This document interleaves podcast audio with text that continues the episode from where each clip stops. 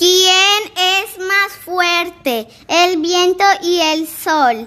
Discutían un día el viento y el sol acerca de cuál de los dos era el más fuerte. Cuando vieron pasar un hombre envuelto en una capa, el viento se echó a reír y dijo, se abraza a su capa como si fuera a perderla.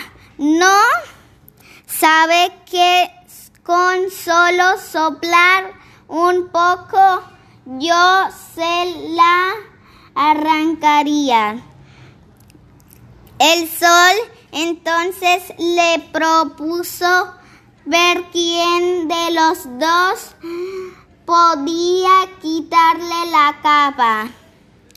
El viento comenzó a soplar cada vez con muy que con más furia, pero cuanto más fuerte lo hacía más se envolvía el hombre con la capa. Por, por fin el viento se calmó y se declaró por vencido.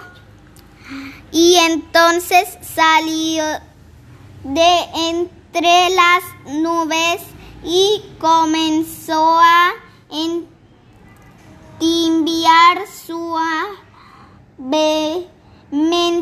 la tierra y a acariciar al viajero con sus rayos. El hombre anduvo un poco y luego se sacó la capa y la colgó en su brazo. El sol demostró entonces al viento que la suavidad y el amor son más poderosos que la furia y fuerza.